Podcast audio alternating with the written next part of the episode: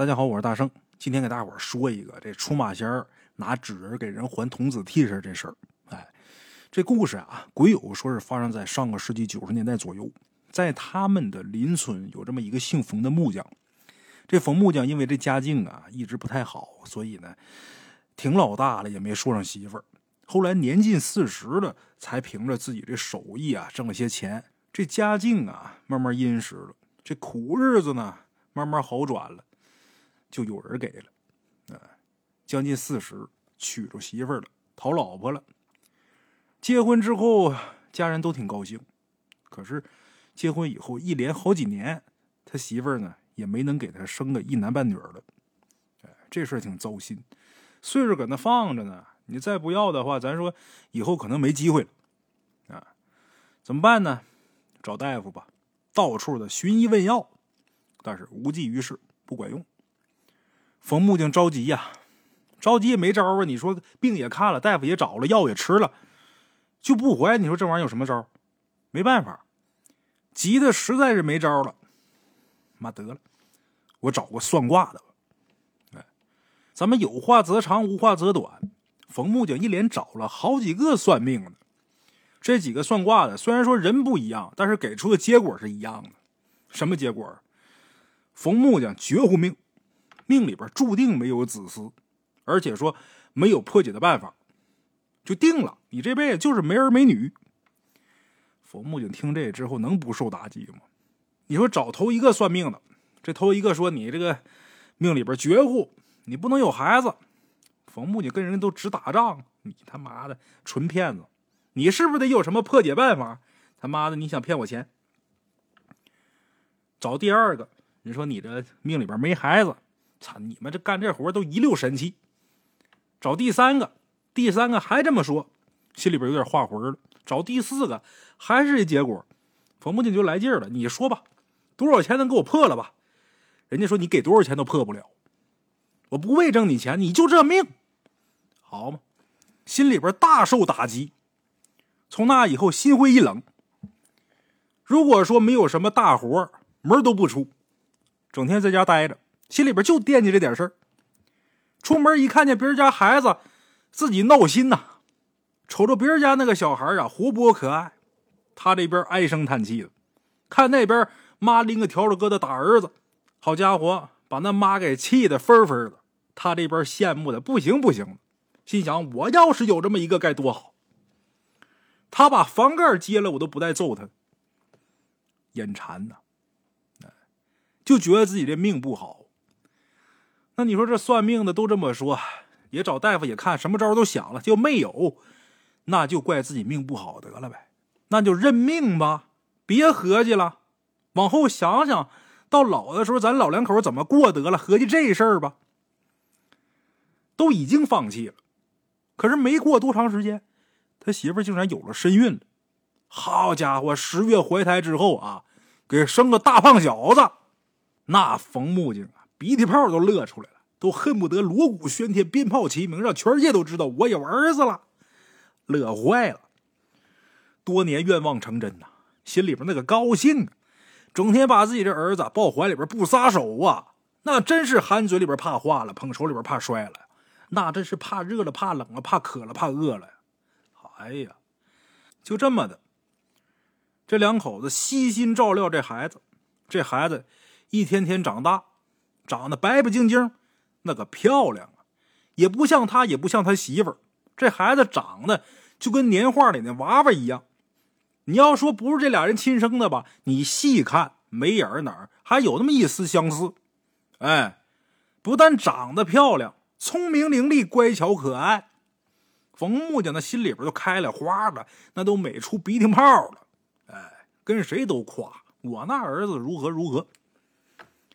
随着这孩子年龄增长，冯木匠慢慢的就发现啊，他这孩子就照别人家那孩子，没那么皮实，总得病，就这身体虚弱，隔三差五就病，有的时候无缘无故这孩子咣当一下昏倒了，那能不去看吗？领孩子看了好多大夫，让孩子喝汤药，给孩子买补药。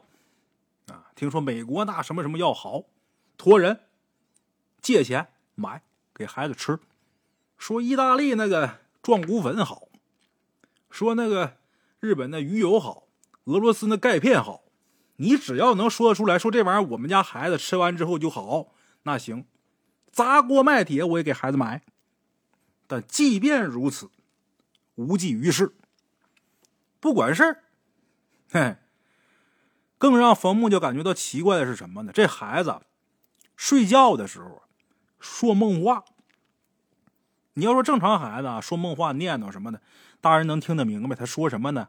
但这孩子说梦话的时候说那话。他听不懂，而且不像是睡迷迷糊糊说梦话，好像是这孩子在说一种他们根本就听不懂的语言，那腔调很奇怪，最起码冯木匠从来没听过。这孩子这种情况从打不到四岁开始，一直持续到六岁左右，这症状越来越严重，孩子这身子也是越来越虚弱，整天病病殃殃的，冯木匠担心呢。天天为这孩子愁眉不展，你说没孩子的时候吧，整天闹心，就想什么时候能有个孩子，可算是有了吧。孩子一天总生病，你说更糟心，整天愁眉不展。就这时候，他们村有这么一个，也不算是邻居，就是同村人，哎，知道他们家这孩子这事儿啊，也算是热心肠吧，就告诉冯木姐说：“你看这什么招都想了。”你们家孩子还不好，你说能不能是身上有别的事儿？那暗指就是说，是不是有什么邪病啊？要么你找个神婆什么去看看吧。冯木匠对这种事嗤之以鼻，我信他们。我之前没孩子的时候，我到处找算命的，找了四五个，都说我这辈子命里无子。怎么的？我命里无子，我这大胖儿子哪来的？听他们的呢？我我不信那个。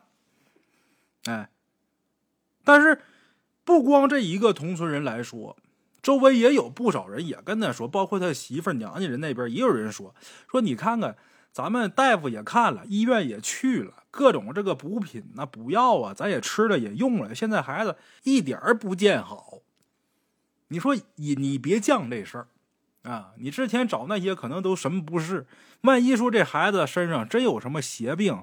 再因为你这么拦着不给看，最后把孩子给耽误了，你说哪多哪少啊？你去看看又如何呀？你看你满天药你都花多少钱，你还差这点了？去瞅瞅心里不也踏实吗？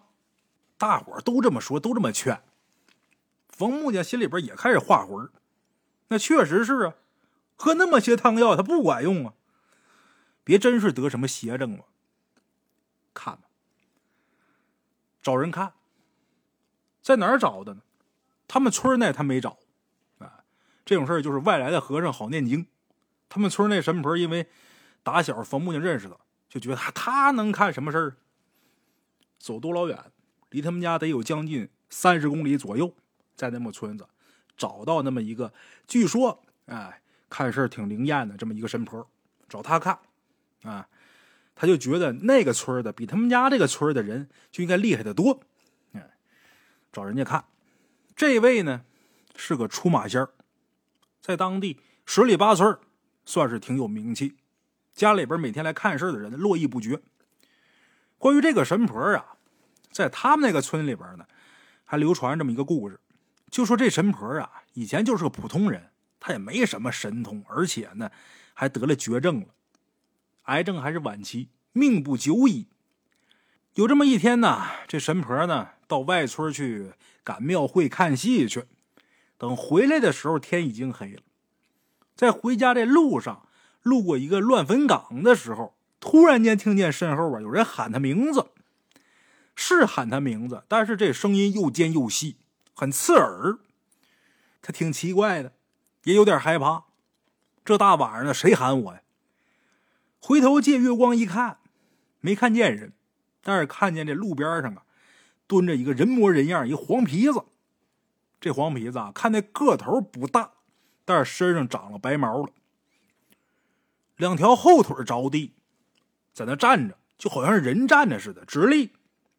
再看这俩前爪，一个在胸前耷拉着，一个伸出去朝他勾了勾手指，好像在喊他：“你过来呀！” 就这个造型，那他哪见过这场景？这大晚上的，旁边又是乱坟岗子，吓得妈呀一声，撒腿就跑，一口气就跑家去了。就打那事儿之后啊，他就开始经常做梦，在梦里边，他就梦见呢那天晚上看见的那黄皮子，说要收他做弟子，让他出马给人断事儿治病。这神婆一开始特别害怕，他那时候也年轻，也不知道什么叫出马，他就觉得这玩意儿挺邪性的，所以他就没答应。他不答应，这黄皮子不罢休啊，死缠不休。就开始在他们家里边闹，他们家那时候养的这些鸡呀、鸭子，一夜之间全都让什么东西给咬死了。家里这些物件也经常是无缘无故的就丢，院子里边时不时就发现有那个烂了的死耗子。这玩意儿一看不是他们家，是死多长时间也不从哪给捞来的，那弄得院里臭气熏天的。那黄皮子闹，越闹越邪乎，把家里边搅得鸡犬不宁。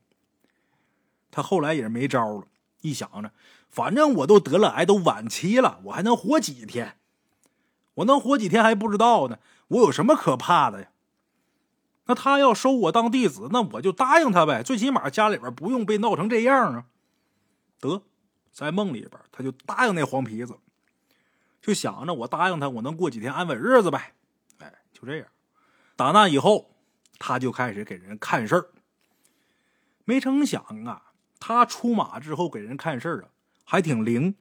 那看的灵，慢慢就有名气了呗。来找他看事的人呢，就越来越多。哎，每天络绎不绝。更神奇的是什么呢？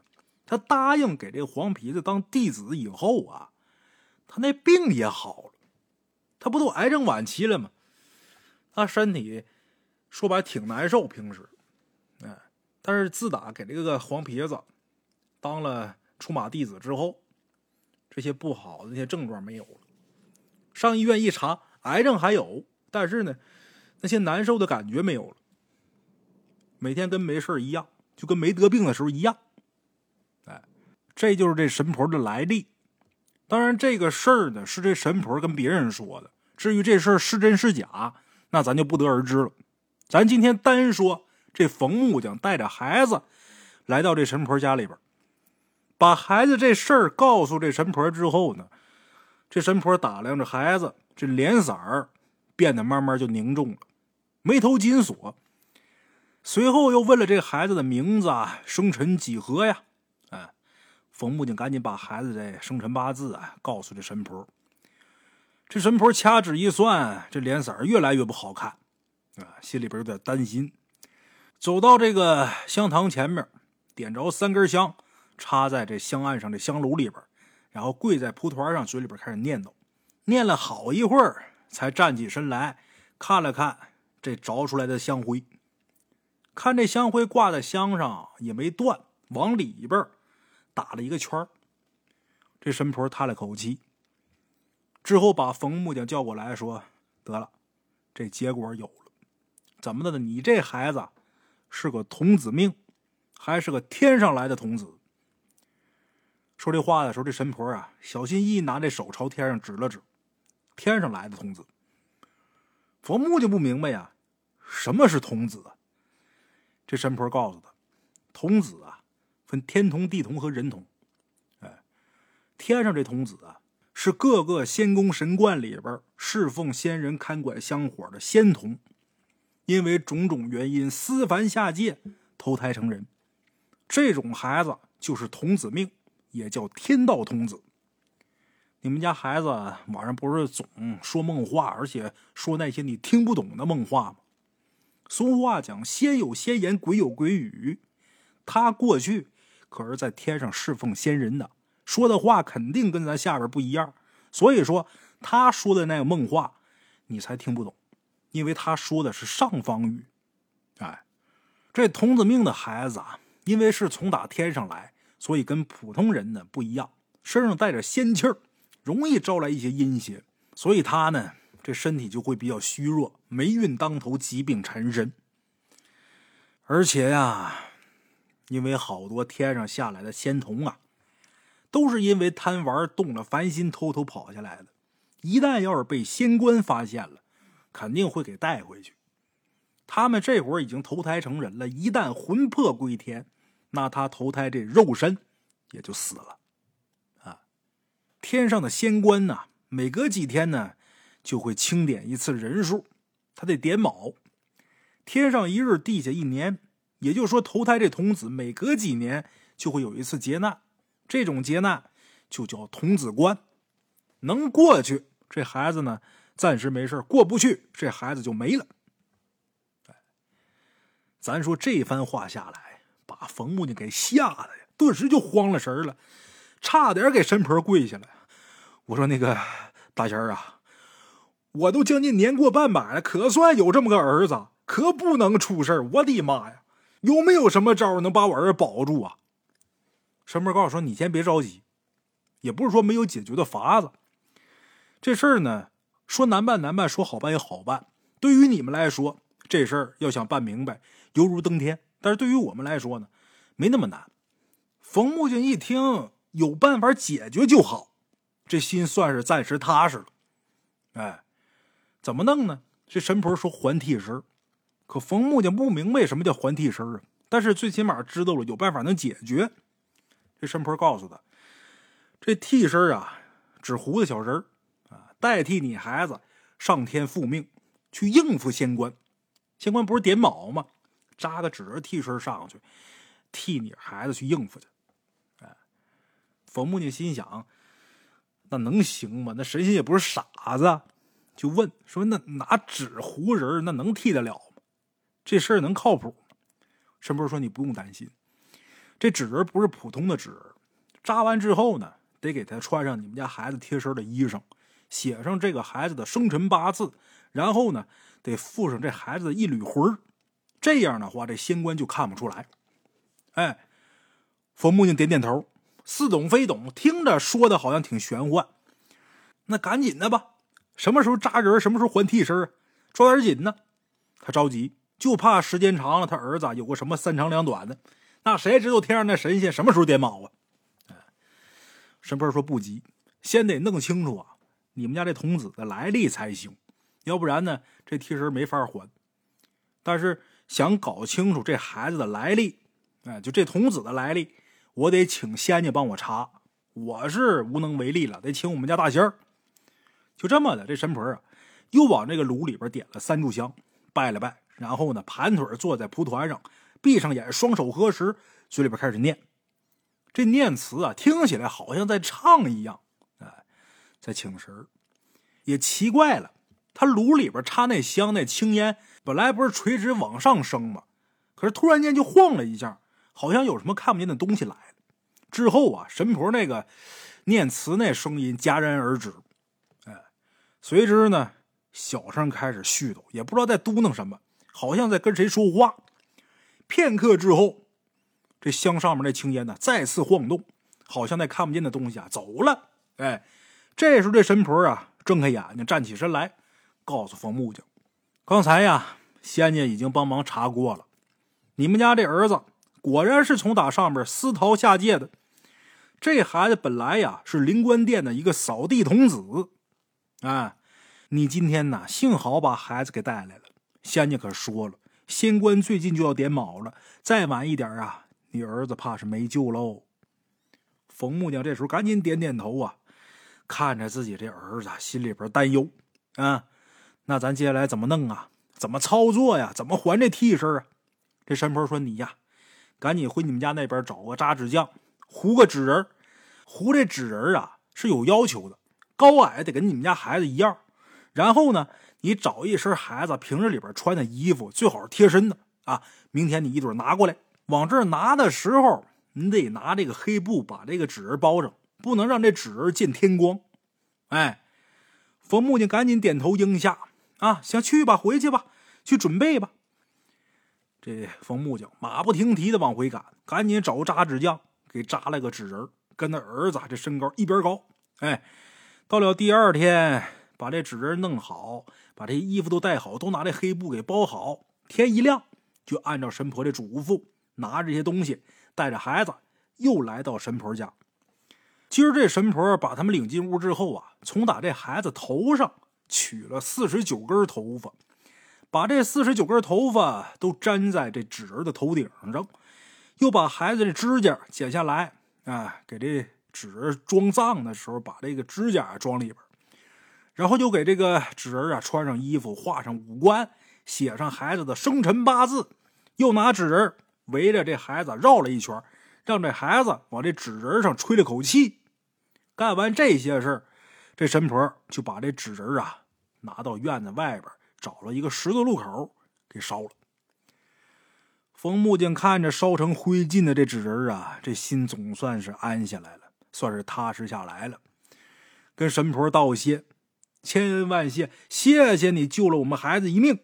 哎，神婆这时候摆摆手说：“你呀，先别着急道谢，这事儿啊还没完呢。”神婆告诉冯木匠说：“孩子这替身呢，现在算是送上去了，但是孩子他自己的真身上啊，还留着童子印呢。这事儿得破一破。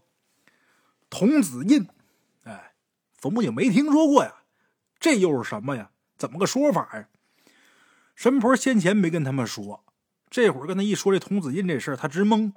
神婆说：“这童子印呐，是这童子转世之后身上天生带着的印记。”这个不像胎记啊，这玩意儿你看不见摸不着，但是有这个童子印在，这童子呢就很有可能被天上的仙官发现。咱说早早晚晚的，迟早会有一天。你现在可能说糊弄过去躲过去，但是早晚得让他找着。所以说这童子印必须得破掉。神婆说这话，冯木匠也不明白，但是既然他说了，那就破吧，要不然孩子万一有什么好歹的，那不后悔死了吗？行，您说什么都对，啊，就按您说的来。我们是什么都不懂，你说了就算。就这么的，这神婆就把孩子给领屋去了，然后告诉冯木匠，说破这个童子印的时候啊，不能被人瞧见。说你呀，在外边等着。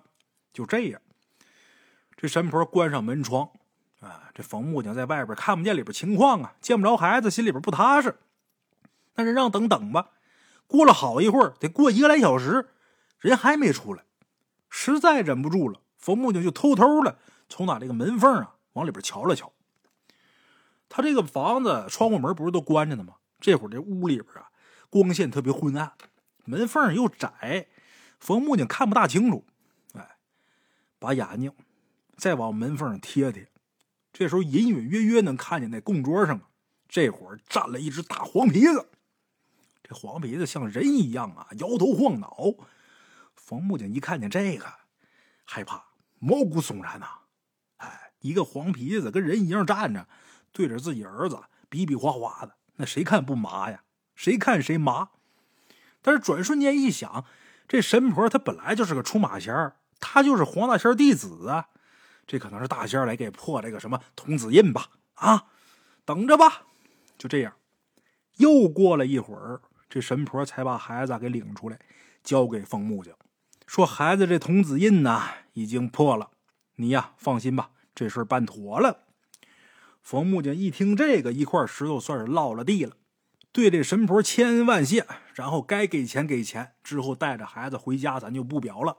哎，咱单说啊，本来以为给这孩子送了替身，这孩子就应该安全了呀，但让冯木匠万没想到的是。自打给这孩子送完替身，这孩子变得就开始有点不对劲儿。怎么不对劲儿？就之前身上那灵气儿好像没有了，这会儿感觉好像变了一个人。这孩子从打送了替身之后呢，也不哭也不闹，一天天就是直勾勾、呆愣愣的在那儿坐着。问他什么呢，他也不答，看着好像傻乎乎的，就不像以前那么聪明伶俐了。冯木匠不明白。他以为可能是刚送完替身吧，这跟刚做完手术一样，得恢复一段时间，是不是？得过段时间啊，再等等看看吧。没成想啊，三天之后啊，都没到了第四天天明，他们家这孩子死了，莫名其妙的死了。他这儿子这一死，哎呦，天都塌了。之前那些计划全完，把冯木匠两口子哭的呀，死去活来呀，那真是肝肠寸断。强忍着悲伤，把孩子给埋了。之后第一件事就上门找那神婆。他他妈给孩子刚送完替身没几天，这孩子就死了。你说这事儿得不得找他？直接就干这个神婆家去了。操他妈！心想我今天就跟你拼命。哎，到了神婆家之后，这家大门紧闭，冯木匠咣咣凿门，康康踹门呐。过了一会儿之后，这大门吱扭一声打开了，出来这人可不是神婆，谁呢？她丈夫。冯木匠这会儿啊，火冒三丈啊。这血直顶性脑门子，气呼呼的告诉这神婆的丈夫：“去，把你媳妇找出来，我他妈今天摘她天灵盖。”神婆这丈夫啊，赶紧告诉冯木匠：“你先消消气儿。我媳妇前两天不是给你们家孩子送替身吗？送完这替身，我媳妇就病了，病的特别厉害，这会儿人都下不了地儿了。关于你们家孩子这事儿啊，我媳妇也跟我说了，仙家说了。”替身送上去了，但是不知道怎么的，被天上的仙官给发现了，这事儿败露了。仙官特别生气，就把童子给带走了。所以说，你儿子就没了。不但如此，这事儿啊，在上面闹得特别大，我媳妇儿还有仙家全都遭了牵连了，免不了得受罚。所以，我们家那位啊，现在也重病缠身。你消消火，你别那么那什么。冯木匠啊，一听这神婆的丈夫这么说，一开始他不相信。就觉得这神婆的丈夫肯定是在骗她，哎，我不能听你一面之词啊，硬往里闯，那不能你说什么是什么呀？等他进去之后一看呢，那神婆还真在炕上躺着呢，那脸呢煞白煞白的，而且这面容明显感觉跟三天前完全不一样。三天前看着你不能说容光焕发，但是最起码是个正常人。但这会儿一看，眼窝都塌下去了，话都说不出来了，这一看就不是装的病。哎，本来带着气儿来了，今天非得要个说法，但是一看这样，你怎么办？你找他打架？你往哪儿下手啊？没招，心里边也是将信将疑，但是实在没办法，横不能把人丈夫给打一顿吗？走了。哎，等回家之后，没过几天，听着信儿了，那神婆死了，真死了。那你怎么弄？冤有头，债有主，咱就说。是那个神婆操作不当，他这孩子没有了。你想找他要个说法，但这会儿人死了呀，认命吧，只能认命。哎，这事儿按理来说到这儿就该完了，但没过多长时间，冯木匠他媳妇儿到外边去赶集，大概能过半年吧。这事儿去赶集的时候，恰好就碰见他们当地啊一个算卦比较厉害的这么一个瞎子。这瞎子姓刘，刘瞎子，刘瞎子在集上给人算命。这刘瞎子挺厉害，哎，这人算卦在当地来说，他敢说第二，没人敢说第一。哎，这冯木匠他媳妇就觉得他儿子死啊，死的他妈不明不白的。那神婆虽然说也没有了，神婆的丈夫也说这事儿如何如何，但是。冯木匠他媳妇不太相信，就总觉得这里边是不是有什么猫腻儿？就这么的，他就把这个自己儿子这事儿的经过呀，就告诉刘瞎子了。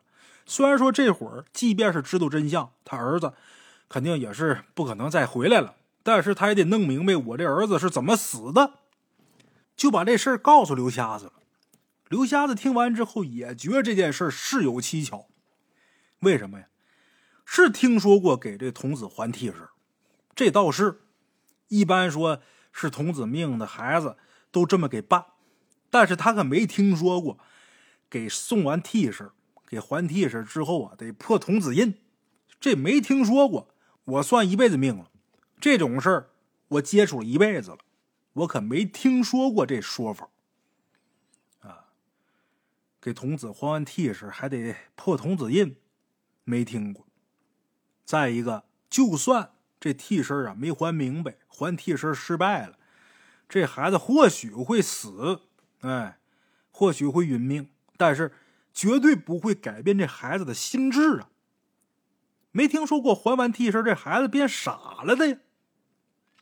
这事不对，哎，刘瞎子也是琢磨好一阵子，就问这冯不景他媳妇儿：“你信不信我的？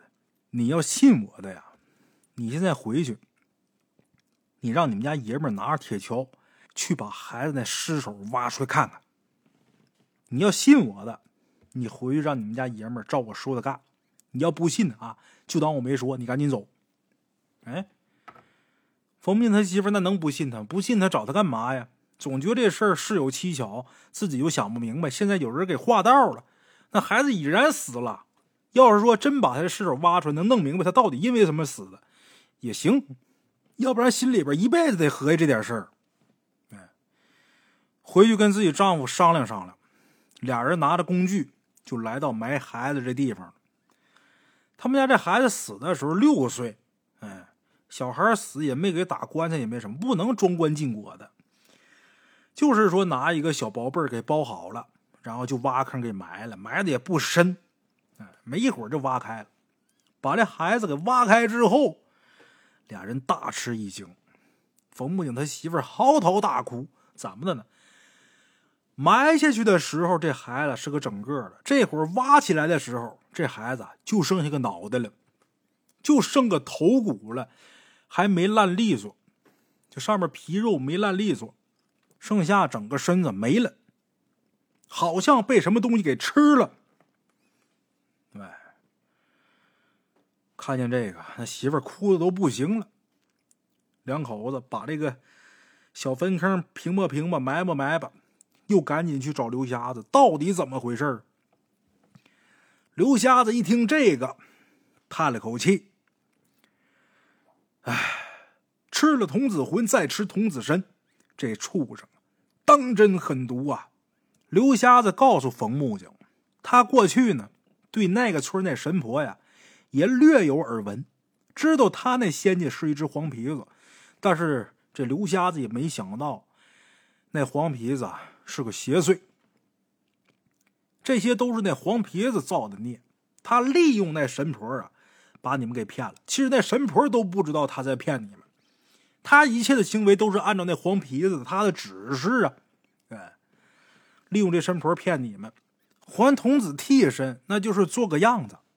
破童子印也是个幌子。他说破童子印在屋里边，哪有童子印一说？他不让别人进来干嘛？他在屋里边偷偷的把你这孩子这仙魂给吃了。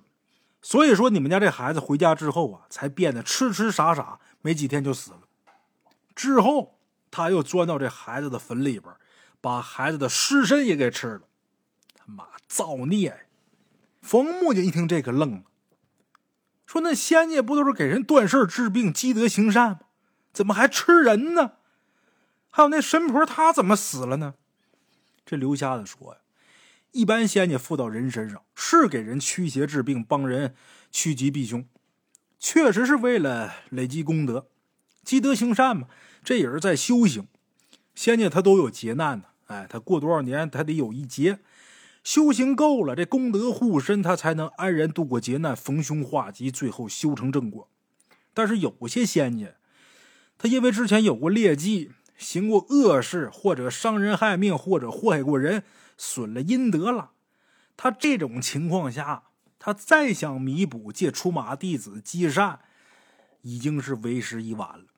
大劫来临之时，他一般都会铤而走险，入邪道。而童子他是天人下凡转世，身上有仙气，对于一些修行的仙家来说就跟丹药一样，吃了之后大有益处。他肯定会遭到一些邪祟的觊觎。如果是正派仙家，肯定不屑于做这些事儿，因为这些事儿啊有违天道啊。但如果是有恶行傍身、过不了劫难的仙家，那就顾不了这么多了。哎，至于那神婆呢，她本来就身患绝症，她早就该死了。后来是因为有缘分碰上这个黄皮子了，做了出马弟子，靠这黄皮子给他续命。她也因此被这黄皮子给控制，干些好多助纣为虐的事现在这黄皮子，他吃了童子，犯下大过，大劫将至，自身难保，那他还哪有功夫再顾及他这个弟子了呀？所以那神婆旧病复发，才一命呜呼。哎，是这么个情况。冯木匠听完之后，又悔又恨，后悔什么呢？当初怎么就千找万找找着这个神婆给看事儿了？要不然自己这儿子不可能遭那黄皮子毒手啊。这会儿心里边恨，恨自己，更恨那黄皮子，恨不得把那黄皮子碎尸万段。这时候，冯木匠就求刘瞎子：“你能不能替天行道，把那黄皮子给他灭了？”把刘瞎子给问的呀，一阵苦笑：“嗨，我就是给人算命看事儿，我哪弄得过黄大仙儿？再说他吃了童子了，那指不定跑哪儿躲起来了呢。想要找着他，呢哪有那么容易啊？”冯木匠一看给自己儿子报仇无望，心里边伤心，叹了口气就要走。可这时候刘瞎子呢拦了他一道。刘瞎子说：“呀，我虽然说奈何不了他啊，我没他能耐大，但是我有一个办法，也许能帮助你。”冯木匠赶紧让刘瞎子说什么办法？你只要说得出来，我就办得出去。刘瞎子说：“呀。”那黄皮子作恶多端，吃人害命，有违天道。这种事儿啊，上方必是不容啊。这样，我可以给你写一张表文。哎，刘瞎子他不是真瞎，他看得见。我可以给你写一张表文，上述这黄皮子他那些罪状，你拿着表文到你们村西边有一棵大槐树，你拿到那棵大槐树下，把这表文烧了。你们村西边那大槐树那地方，之前呢那地方是城隍庙，你拿那烧了去。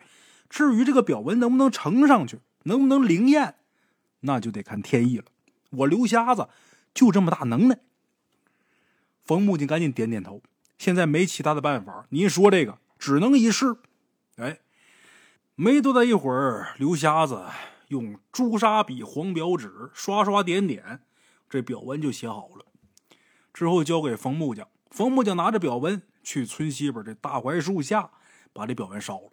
对，就打那天开始算，往后查了三天，村子里边什么动静都没有。